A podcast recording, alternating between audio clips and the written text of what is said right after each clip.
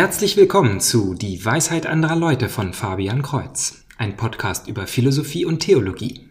In Episode 28 spreche ich über Dogmatik und Orthodoxie.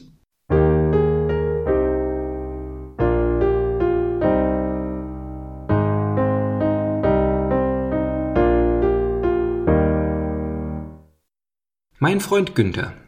Lieben Gruß an Günther hat mir Ludwig Otts Liste von 245 Dogmen gezeigt, die die katholische Kirche mit dem Status de fide definiert hat. Er hat darüber reflektiert und bemerkt, dass die Kirche fordert, dass all dies geglaubt wird, aber er gewisse Schwierigkeiten mit dem einen oder anderen Punkt hat.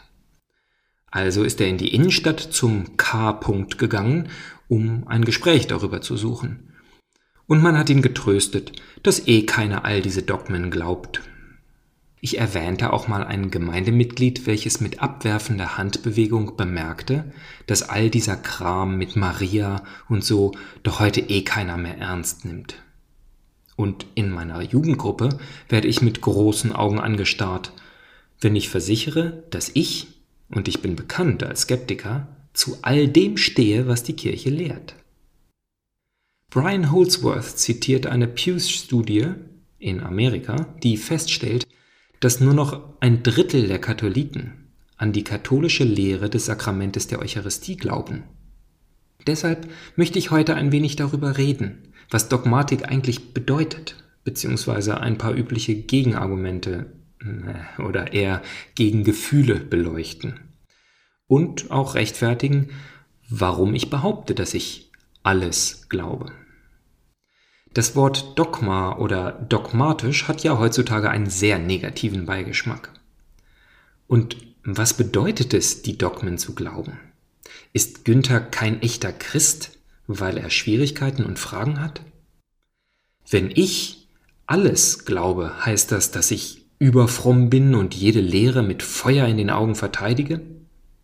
Nein, das wäre ein Anspruch, dem wohl keiner genügen würde. Daher sollten wir gar nicht erst so denken. In den 245 Dogmen in Ludwig Otts Liste stößt mir persönlich zwar nichts auf, aber ich würde lügen, würde ich sagen, dass ich jede Lehre voll verstehen und lieben würde. Doch Glauben hat etwas mit Vertrauen zu tun. Und das möchte ich weiter erläutern. Da ich aber gerne weit aushole, will ich mit der Frage von Pontius Pilatus beginnen, was ist Wahrheit? Und um gleich zur Antwort zu springen, Thomas von Aquin definiert Wahrheit als die Übereinstimmung von unseren Gedanken mit der Realität. Wir haben die Wahrheit also dann, wenn unsere Einschätzung auf die Realität zutrifft. Dazu müssen wir zunächst annehmen, dass es eine Wahrheit gibt, und gerade das wird heute vielfach angezweifelt. Wenn es eine Wahrheit gibt, sollten wir sie doch suchen. Dann sollten wir unsere Vorurteile in Frage stellen und zwischen gegenteiligen Aussagen messen, welches näher an der Wahrheit ist. Natürlich immer mit gesundem Zweifel an unserer eigenen Fähigkeit, die Wahrheit zu sehen. In der christlichen Weltsicht hat Gott die Welt aus dem Nichts erschaffen. Thomas von Aquin beschreibt Gott aus philosophischer Sicht als den unbewegten Beweger, die erste Ursache. Gott ist also transzendent, außerhalb der Welt. Und so kann er auch nicht auf dem Berg Olymp oder wie ein russischer Kosmonaut scherzte auf einer Wolke gefunden werden. Wenn man aber auch die Existenz einer solchen ersten Ursache philosophisch beweisen kann, gibt es vieles, was wir nur durch göttliche Offenbarung, also Selbstoffenbarung wissen können, zum Beispiel, dass Gott dreieinig ist. In Jesus Christus hat Gott sich uns offenbart und mit der Bibel haben wir sehr gute Aufzeichnungen darüber, was das für uns bedeutet. Nun kann man die Bibel anzweifeln, als Lügengeschichten oder Mythen, bösartig geplant oder naiv geglaubt, und dann ist man kein Christ. Ich habe bereits andere Episoden über die Zuverlässigkeit der Bibel gemacht und beantworte gerne weitere Fragen, doch lasst uns heute davon ausgehen, dass die frühen Christen wirklich an den wiederauferstandenen Christus als Sohn Gottes geglaubt haben und dies aus gutem Grund. Die Geschichten der Bibel stehen ja auch nicht ganz alleine da, sondern sind eingebettet in der Tradition, das heißt in den mündlichen Lehren der ersten Kirchenväter und ihren aufgeschriebenen Predigten, die das Neue Testament in ein Netz von Quellen befestigen. Doch auch das ist leider nicht genug. Die ersten Reformatoren, Luther, Calvin und Zwingli, glaubten, dass sola scriptura, die Schrift alleine, ausreicht, um alle glaubensrelevanten Fragen zu beantworten. Woraufhin sie sich gleich untereinander wegen verschiedener Interpretationen derselben Texte zerstritten haben. Die Vielzahl an Denominationen und Nicht-Denominationen heute zeigt, wie vielfältig die Bibel noch zu interpretieren ist von Leuten, die ernsthaft an Gott glauben und unseren Herrn Jesus Christus von Herzen lieben. Und noch viel mehr als diese respektablen Leute sind aber die, die nicht ernsthaft suchen, sondern vor allem eine ihnen angenehme Interpretation wollen. Wenn es viele hunderte von respektablen Bibelinterpretationen gibt, hat man doch wohl das Recht auf eine ganz eigene Interpretation. Vielleicht hat Gott uns ja gar nichts Definitives gesagt, sondern alle Fragen jenseits eines kontextlosen Liebet einander unserem eigenen Geschmack überlassen. Diese Frage der offenen Interpretation ist so klar und offensichtlich, dass sie auch schon im Neuen Testament selber vorkommt, als verschiedene Fraktionen der frühen Christen im Konzil zu Jerusalem zusammengekommen sind, um zu diskutieren, ob Heiden, also Nichtjuden, erst einmal beschnitten werden müssen, bevor sie getauft werden können. Offenbar war dies den Jüngern Jesu nicht klar, denn es wurde hitzig debattiert, ohne Ergebnis.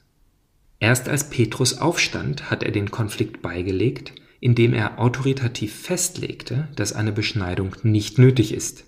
Und dafür bin ich persönlich sehr dankbar. Und so ging es bei allen Konzilen, Diskussionen und viel Einigung.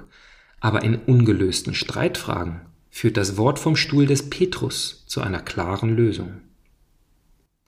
Das Konzil von Jerusalem und viele andere Bibelstellen sind also der Samen für das, was 1900 Jahre später auf dem Ersten Vatikanischen Konzil als päpstliche Unfehlbarkeit definiert wird.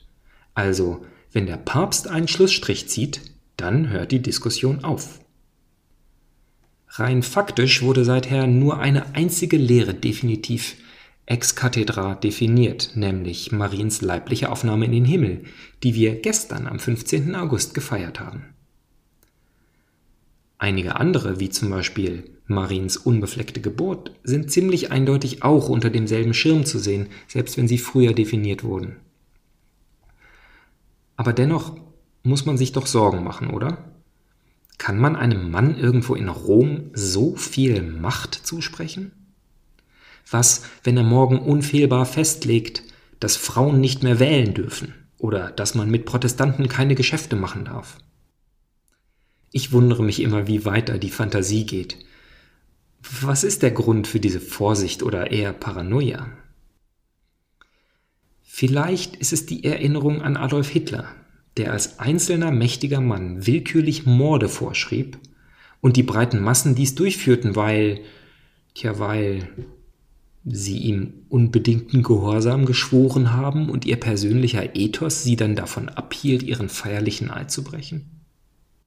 Das würde jedenfalls den sofortigen Abscheu erklären, den wir dagegen haben, aus Prinzip zum Papst oder der Kirche zu stehen, wenn wir nicht jede einzelne Aussage persönlich geprüft und abgesegnet haben.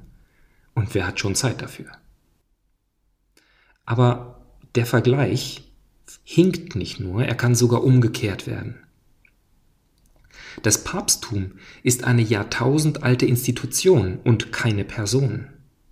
Der Papst kann nichts völlig Neues und nichts festlegen, das bisherigen Lehren widerspricht. Im Gegensatz dazu hatte Hitler sich auf eine ganz neuartige Position gebracht, in der er eine ziemlich neue Ideologie vertrat, die die Menschen der Zeit toll fanden. Die Menschenmassen waren nicht widerwillig durch einen Gehorsamseid an ihn gebunden, sondern weil er neue Lösungen für ihre Probleme bot. Und wer hat denn heute neue Lösungen für Probleme mit menschlicher Sexualität und Geschlechtsbewusstsein? Gerade von der katholischen Kirche kann man doch erwarten, dass sie sich eben nicht schlagartig ändern wird, nur weil eine Mode herrscht. Und tatsächlich, selbst die skandalösesten Mafia-Päpste, die gemordet haben, viele uneheliche Kinder gezeugt haben und die das Papsttum verschachert haben, keiner von ihnen hat Häresie gelehrt. Sie haben sich nicht an die Regeln gehalten, aber keiner von ihnen hat die Regeln geändert. Steve Ray drückt das so aus. Nachdem Jesus Petrus zurechtweisen musste und Satan genannt hat, muss ihm klar gewesen sein, dass er den Mund von diesem Großmaul Tag und Nacht überwachen musste, wenn er ihn zum Halter der Schlüssel des Himmelreichs machen wollte. Und genau das hat er getan. Papst Franziskus ist nicht nur in unserem Glauben vom Heiligen Geist geprüft, sondern wohl der am meisten geprüfte und kritisierte Mann der Welt, mehr noch als Donald Trump oder Joachim Löw. Sogar seine Enzykliken und Flugzeuginterviews, die nicht im Traume die Schwere einer Ex-Kathedra-Lehre haben, werden von Katholiken um die Welt auseinandergenommen und jede Mehrdeutigkeit kritisiert. Um also zusammenzufassen, wenn wir an einen Gott glauben, dann gibt es eine objektive Wahrheit darüber, wer Gott ist und was ein Mensch ist, und es lohnt sich, sie zu suchen. Wenn Gott sich in Jesus Christus offenbart hat, dann haben wir mit Bibel, Tradition und Magisterium eine Grundlage, diese Wahrheit zu erforschen. Und bei der päpstlichen Unfehlbarkeit geht es nicht um absoluten Gehorsam, sondern um Einigkeit im Glauben in Angesicht der unausweichlichen Zwiespälte zwischen Menschen. Dogmen sind lediglich die destillierten Aussagen, die nach langer Diskussion im Vertrauen auf den Heiligen Geist festgelegt wurden. Und unsere instinktive Angst vor Tyrannen sollten wir lieber auf uns und die moderne Gesellschaft lenken und nicht auf den am meisten geprüften Mann der Welt und eine Institution, die in einem Netz von 2000 Jahren Lehren steckt. Doch all dies führt uns erst einmal nur dazu, das Papsttum vielleicht nicht aus Prinzip abzulehnen. Ob die kirchliche Lehre aber tatsächlich der Gottes entspricht, ist eine andere Frage und dazu müssen wir uns den tatsächlichen Dogmen zuwenden und sie fair mit unserem Gewissen und unserer Moral vergleichen. Hm, fair. Wir müssen mit unserer Moral urteilen, weil wir nichts anderes haben. Aber fair sind wir, wenn wir unsere Moral ebenso in Frage stellen können wie die kirchliche Lehre. G.K. Chesterton hat zwei wundervolle Bücher geschrieben: Heretiker und Orthodoxie. Daraus möchte ich drei Impressionen zitieren. Erstens, Früher, so Chesterton, bestanden Heretiker darauf, selber die wahre Lehre zu haben. Sie haben die katholische Kirche aus ihrer Warte heraus ebenso als Falschlehrer hingestellt wie andersherum. Die Heretiker haben sich selbst also als die Orthodoxen gesehen. Heute dagegen ist es nicht mehr so. Der Heretiker heute findet jetzt seinen Stolz darin, eben nicht orthodox zu sein. Es ist die Heterodoxie, also das Heraussuchen der Lehren, die einem passen, und die Ablehnung der ungemütlichen Lehren, die in Mode ist. Zweitens, Chesterton wollte einmal eine Geschichte schreiben über einen Mann, der lossegelte, um ein fernes Land zu besuchen. Nach vielen Tagen auf See landete er schließlich an einer exotischen Küste und staunte über die Gegend, in die er gekommen ist, musste aber feststellen, dass er durch einen Navigationsfehler zurück auf Großbritannien gelandet ist. So fühlte Chesterton sich, als er nach seinen vielen Jahren, in denen er im Okkulten herumgespielt hat, schließlich auch die Kirche erforscht hat.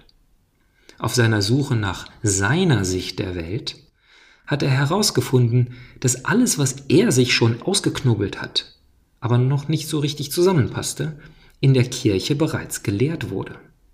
Und das geht mir übrigens ebenso. Und so komme ich zum dritten Punkt. Die Kirche macht ganz außergewöhnliche, widersprüchliche Aussagen. Zum Beispiel, unser verehrungswürdiger König ist dieser Verbrecher, der am Kreuz besiegt wurde. Du gewinnst das Leben, wenn du es hingibst und verlierst, was du behalten willst. Gott ist absolut gerecht, aber auch absolut gütig, und diese beiden Eigenschaften sind einander identisch. Du sollst die lieben, die dich verfolgen und töten.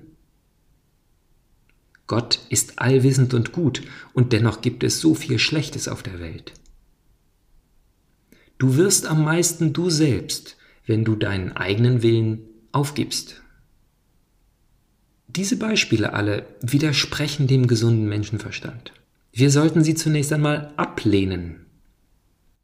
Wenn man aber nach einiger Zeit feststellt, dass der eine oder andere Punkt wieder der Erwartung doch weiser ist als der Menschenverstand, dann erkennt man die Kirche in Chestertons Worten als ein wahrheitsagendes Ding.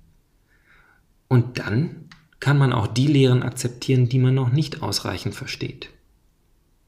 In meinem Falle bin ich so oft gegen die Lehre Gottes gestoßen und musste jedes Mal feststellen, dass ich naiv im Unrecht lag. Hätte ich nicht die Kirche mit ihren festen Dogmen gehabt, hätte ich die Bibel jedes Mal für meinen Geschmack umdefinieren können. Jetzt aber gehe ich davon aus, dass wenn ich etwas nicht verstehe oder für verkehrt halte, ich wahrscheinlich noch Lernbedarf habe. Wenn ich, wie Günther, ein Dogma, zum Beispiel die Existenz der Hölle, lieber ablehnen möchte, dann nutze ich die Gelegenheit zu lernen, warum die Welt vielleicht nicht so einfach ist, wie ich sie gerne hätte.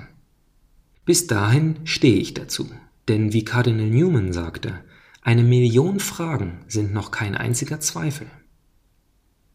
Denn Heterodoxie ist für mich keine Option.